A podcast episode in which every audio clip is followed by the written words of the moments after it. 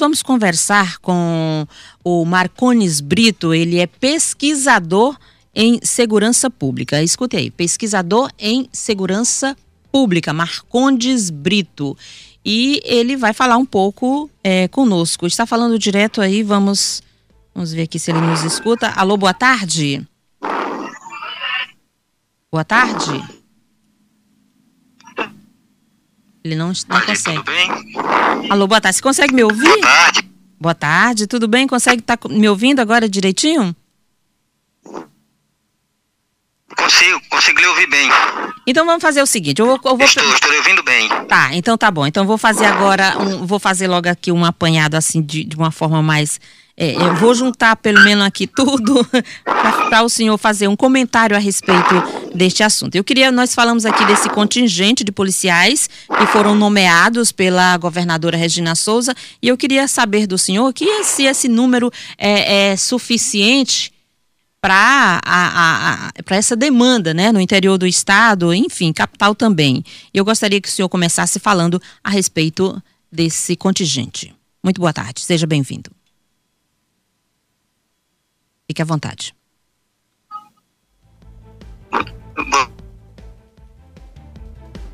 Eu acho que ele não está no, nos ouvindo. Piauí, é, é estado da federação, né, ele é o que tem o menor contingente policial.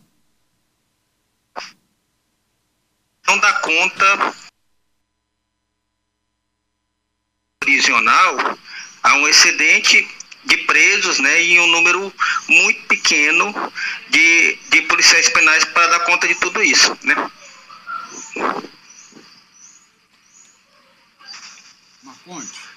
Você me escuta? Boa tarde, é Luciano Coelho. E temos uma. Vamos, vamos fazer o seguinte, é, deixa. Ele não ah. está nos ouvindo? a nossa comunicação está um pouco prejudicada, mas eu queria saber do Marcondes, Marlene, é porque nós estamos tendo aqui a atuação das facções que estão dominando, estão delimitando o território, não é só aqui na capital, não, em várias cidades. Então você vê aquelas pichações, é PCC, é B40, aí tem também ameaças dizendo que naquela área não pode roubar, se roubar o sujeito vai ter punição, vai ter uma multa. E também a população fica penalizada, prejudicada e aterrorizada com relação à atuação dessas facções. O que é que houve, Marcondes? Esse povo migrou para cá, está havendo um domínio maior dessas facções em relação à polícia? Tem mais bandido do que polícia?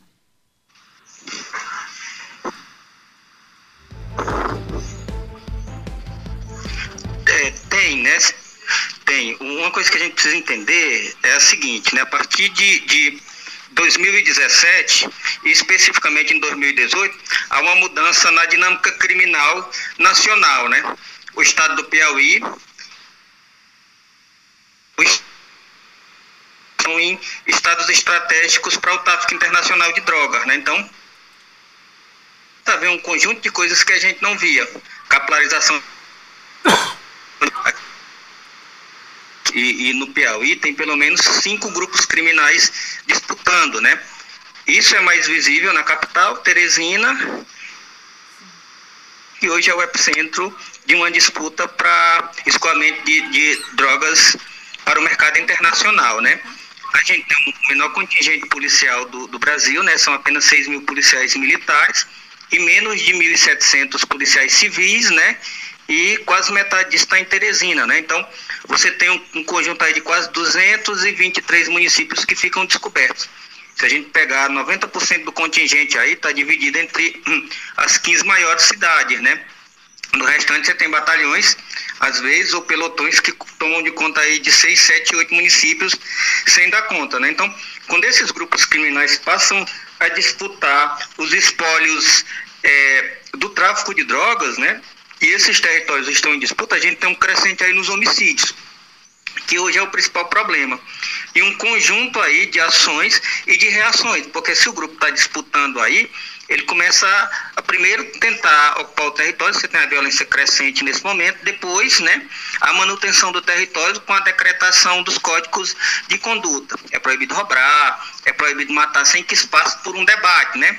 E isso, nos últimos cinco anos, passou a ser cotidiano, né? É, um problema para nós é que o nosso plano de segurança pública feito em 2017, 2015 a 2017, ignora essa dinâmica, né? Ele não, não olha para a crescente dos homicídios e não olha também para a capilarização desses grupos, apesar de já haver trabalhos apontando para isso.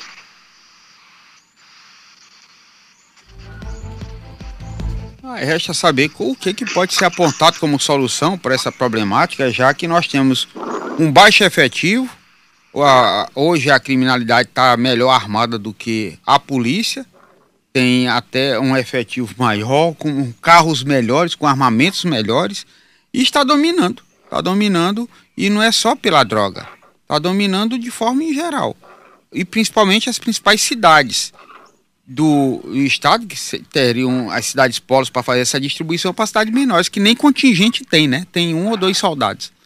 Complica a situação. Complica. Eu queria só fechar aqui, porque como a, a nossa ligação não está muito boa, é, responder, o senhor responde ao Luciano, aí o senhor fala também um pouco do a respeito do, dos feminicídios, tá certo? Senhor Marconi? Tudo bem. Então, assim, Luciano, não existe respostas é, simples para questões que são complexas, né? Mas a gente pode fazer algumas reflexões, né? Entre elas a seguinte: ora, se você tem um grupo que está se capilarizando, que consegue se organizar, se organizar mais rápido, ocupar mais rápido espaço, você precisa ter uma estratégia imediata de contenção, né? A Secretaria de Segurança não tem isso hoje, né? É, então, o que, é que ela começa a fazer? Um conjunto de operações que surtem efeito a curto prazo, porque prendem pessoas, mas a médio e longo não, não surge, né? Um debate que a gente precisa acordar urgentemente, Luciano e demais ouvintes aqui, segurança pública não é só questão de polícia, né? Ora, se esses sujeitos, eles são, de alguma forma, é, selecionados aí ou arregimentados dos presídios e das periferias, isso aí é um sinal de que o Estado precisa ter uma presença mais ativa. Nos presídios com inteligência e nas periferias com políticas sociais de geração de emprego e renda, né? Ah, um, um percentual das pessoas que é, assujeitam a fileira das organizações criminais estão aí como trabalhadores, né? Trabalhadores informais do crime, mas trabalhadores também. Recebem dinheiro e através desse dinheiro passam a participar da rede de consumo, né? Esse é um elemento.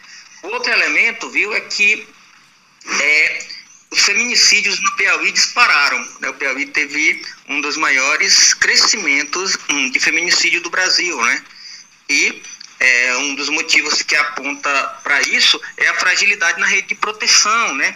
Nós temos apenas nove delegacias especializadas da mulher para cobrir 224 municípios. Cinco dessas delegacias estão em Teresina, né? quatro no, nos demais municípios. Né? Então, quatro delegacias para dar conta de 223 municípios é brincadeira, né? E como se não bastasse, né? A delegacia de Parnaíba, o endereço é, não, não, é diferente do que é o local, né? Então, as pessoas que estão lá nem podem buscar, né? Ah, para você ter uma ideia, só o ano passado foram 11 mil denúncias de violência só em Teresina, né? Uma vara que tem dificuldades em julgar esses casos, que é uma quinta vara, e cinco delegacias para dar conta de tudo isso. Né? Imagine a tragédia que se anuncia. Onde nós temos também um grande contingente e um crescente de estupros, abusos sexuais. O que está acontecendo? Por que está havendo cada vez mais casos de violência doméstica, violência contra a mulher estupros, de, principalmente de vulneráveis, né?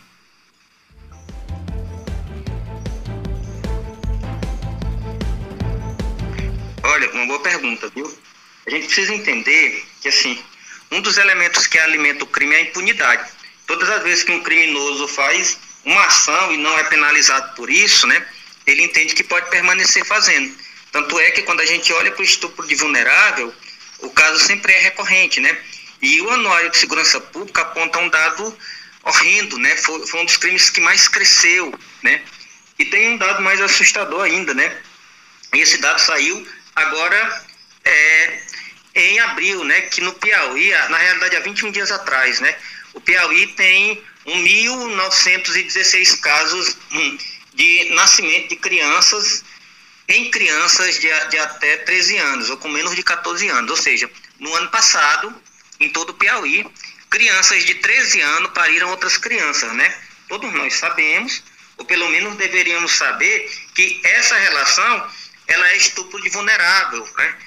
E esse é um dos casos mais é, estapafúrdios do Estado, né? A gente tem uma rede de proteção à criança e adolescente que foi esvaziada nos últimos meses, né? Se você olha a SASC, é, da pena, em que se, se transformou, né?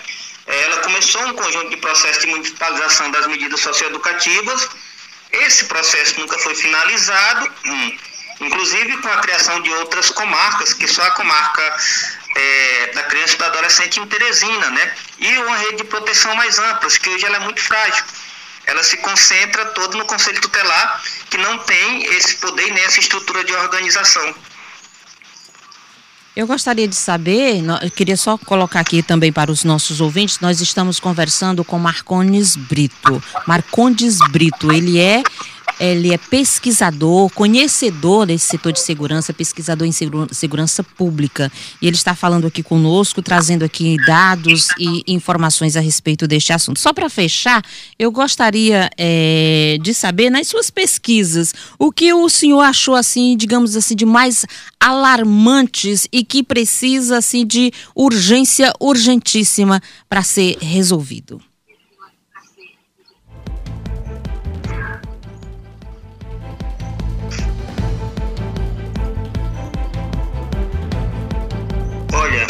A gente tem monitorado os casos de homicídios cotidianamente, né, de homicídios de uma forma geral. E para nós, esse é o grande gargalo, né? Nós, eu digo, enquanto democracia, né? Não nós, enquanto Piauí. Para a democracia, o crime maior a ser analisado e, e resolvido é o homicídio, porque ele impede o sujeito de conviver com qualquer instância de cidadania, né? Então, o homicídio é o pior de todos os crimes. E o Piauí está numa escalada de violência, sem perspectiva de melhora, né? Por que, que sem perspectiva de melhoras? Porque até o momento não foi apresentado um pacto de resolução disso. E eu volto a dizer, segurança pública não é coisa de polícia, né? Polícia é o último grau. Se a gente usar a polícia em todas as outras instâncias, é porque a gente está assumindo que o Estado falhou na assistência, na geração de emprego e renda, na proposição de saúde, na proposição de assistência social e na proposição de cultura, né? E me parece que às vezes a impressão que dá é essa, né? É necessário que seja refeito um pacto e uma divisão de atividades por todas as instituições, né? E esse pacto, ele só pode ser encabeçado pelo governador. Ele precisa chamar a atenção das instituições organizar isso, né? Enquanto cada secretário agisse separadamente, a tendência é que essas situações piorem, que piorem os homicídios, que piorem os feminicídios, que piorem o quadro de violência contra criança e adolescente. Condes, quando você fala dos homicídios, o que a gente tem visto muito é execução. A execução por disputa de território, por disputa no tráfico de drogas. E, em certo ponto, eu vou até falar aqui uma asneira, mas eu abro aspas para isso, que é enquanto estiverem se matando, a população está pouco se lixando. Fecho as aspas. Seria esse, esse um entendimento para essa situação de hoje, onde a população está procurando fazer justiça com as próprias mãos ao invés de esperar o aparelho policial?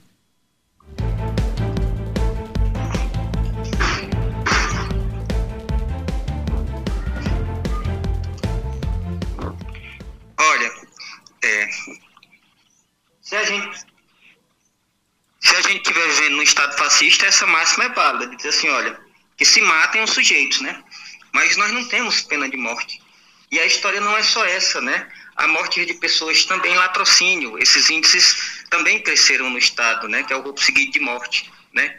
Então, assim, a grande questão é a seguinte: se a violência ela está plasmada, quando esses sujeitos deixarem de se matar, eles vão matar quem? Eu acho que essa é uma questão para a gente pensar, né?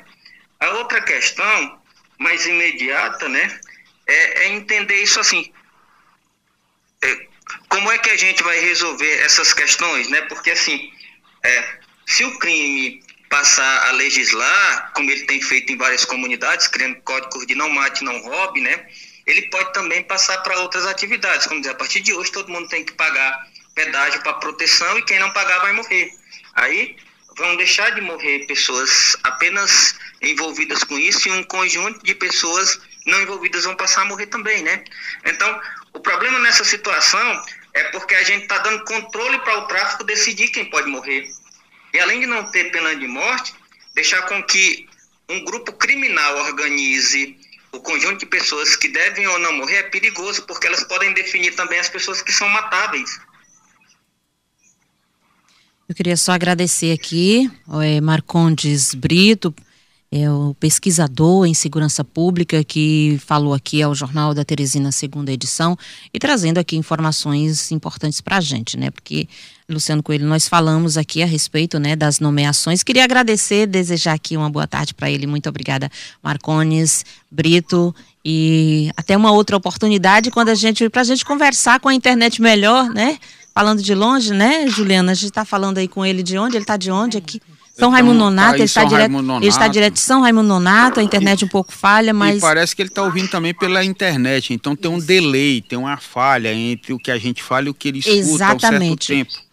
E eu, eu manjei que ele está é, é, aqui, manjei, falei aqui com uma linguagem popular, que ele estava falando pela, que, ouvindo pela internet esse delay, que eu aproveitei aqui para jogar um pouco o áudio para não ficar um buraco, né, para os nossos ouvintes, porque fica incômodo. Então, só o meu abraço para você, muitíssimo obrigada. Numa outra oportunidade, quem sabe se eu vier aqui por Teresina a gente conversa mais. Um abraço, boa tarde.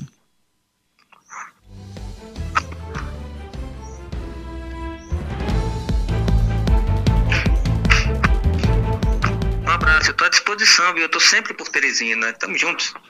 Então, quando estiver por aqui, dê um pulo aqui na Teresina FM para a gente ter um papo com mais clareza, mais transparência, mais tempo e mais esclarecimento a respeito dessa situação da segurança pública aqui do nosso estado. Exato. O Marcondes é um especialista na área de segurança pública, é, fez um estudo específico sobre essa atuação de facções, Marlene. E tem muito a nos contar ainda. Nós tivemos essa dificuldade de de áudio, de comunicação agora, mas que ainda assim valeu a pena e esperamos dar continuidade a essa discussão.